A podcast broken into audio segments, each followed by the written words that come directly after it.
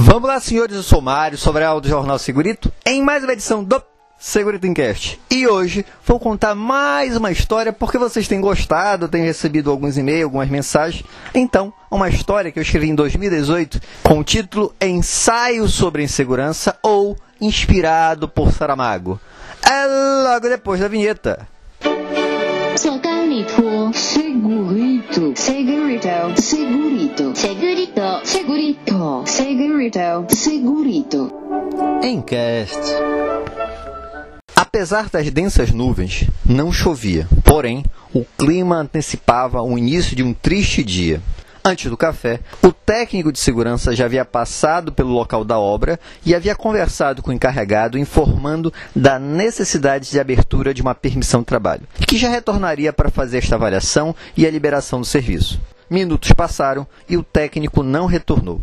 Procuraram o engenheiro de segurança e este também havia desaparecido. O gerente de manutenção foi acionado e liberou o serviço, dizendo que não poderia esperar a boa vontade dos inspetores de EPIs para iniciar suas atividades.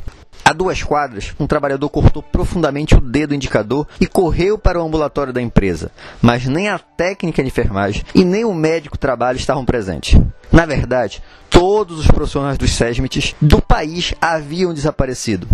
Não apenas os de obrigatoriedade legal, mas também aqueles que trabalhavam auxiliando o setor, como fisioterapeutas, tecnólogos de segurança, psicólogos e todos mais. Sem deixar vestígios, todos haviam sumido.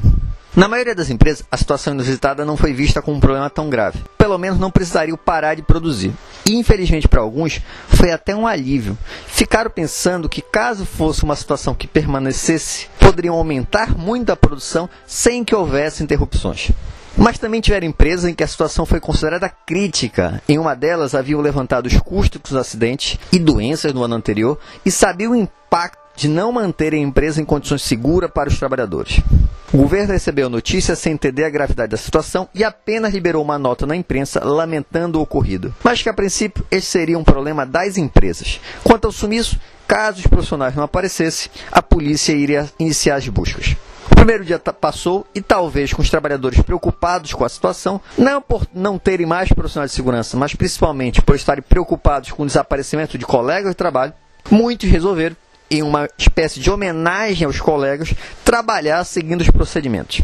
Porém, apesar desse pensamento nobre, alguns acidentes leves ocorreram e uma morte devido à queda do terceiro andar de uma obra mancharam de vermelho aquele dia de nuvens negras. O dia seguinte passou e nada mudou, ou melhor, tudo mudou, pois as famílias dos prevencionistas entraram em desespero e pressionavam empresas e governo a tomarem alguma ação.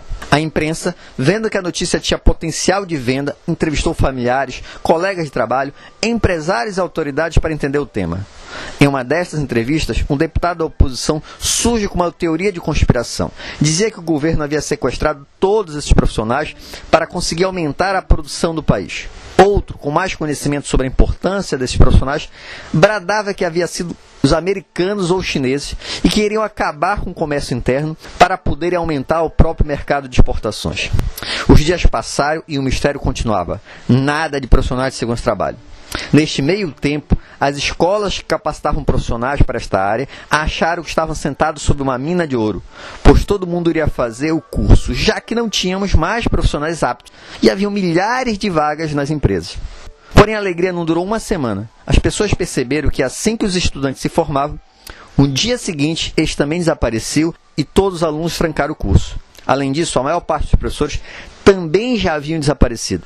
Os que não tinham eram aqueles que, na verdade, nunca haviam concluído o curso e, de forma irregular, realizavam treinamentos. Após um mês sem nenhuma solução, o presidente resolve fazer um pronunciamento sobre a situação. Com semblante demonstrando preocupação, informa que a polícia, as Forças Armadas e todos os órgãos de inteligência do país estavam envolvidos no caso e que esperavam ter uma rápida solução.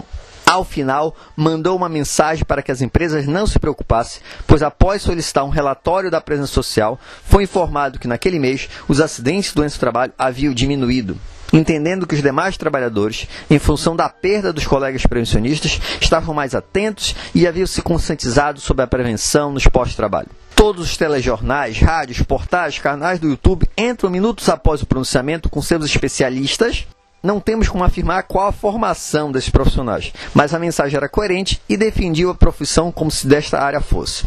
Provavelmente era algum dos estudantes que ainda não haviam concluído o curso, mas que acreditavam na importância do setor. Bradavam a todos os pulmões a asneira divulgada. Como acreditar nos dados do relatório da presença social, em que as informações dependem do envio pelas empresas e que eram realizadas principalmente por profissionais de segurança do trabalho?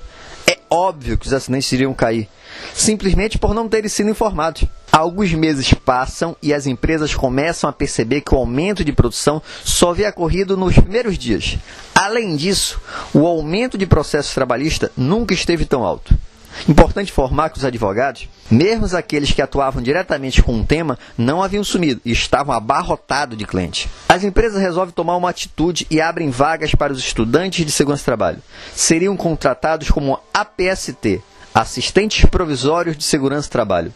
A solução se espalhou e foi uma corrida para conseguir contratar os poucos estudantes que se sentiam aptos a atuar na área e com coragem para enfrentar o problema.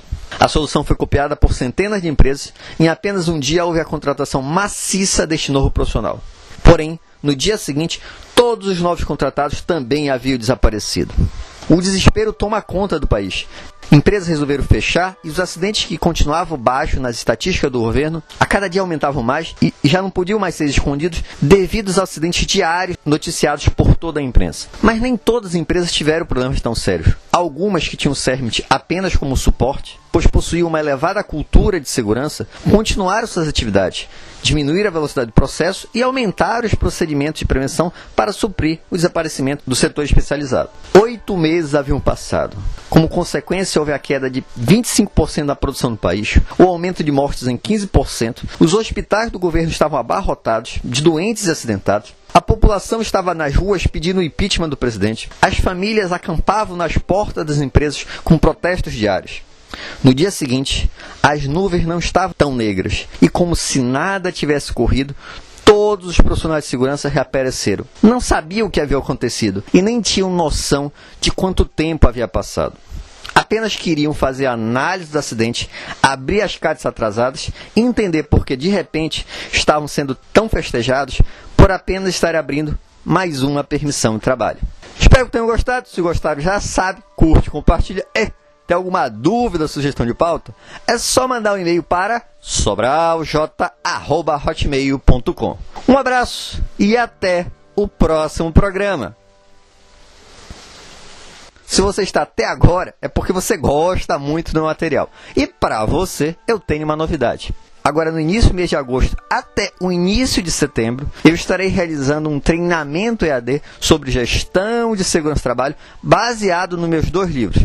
Se você ficou interessado, me manda um e-mail, sobralj.hotmail.com ou pode entrar via contato no Facebook, no LinkedIn, no Instagram. Entre em contato que eu te dou mais informações sobre esse treinamento, sobre gestão, para saber o que fazer quando começar a atuar na empresa ou para você que já está atuando, ter um, um sistema de gestão para facilitar a sua atividade. Agora sim, um abraço e até o próximo programa.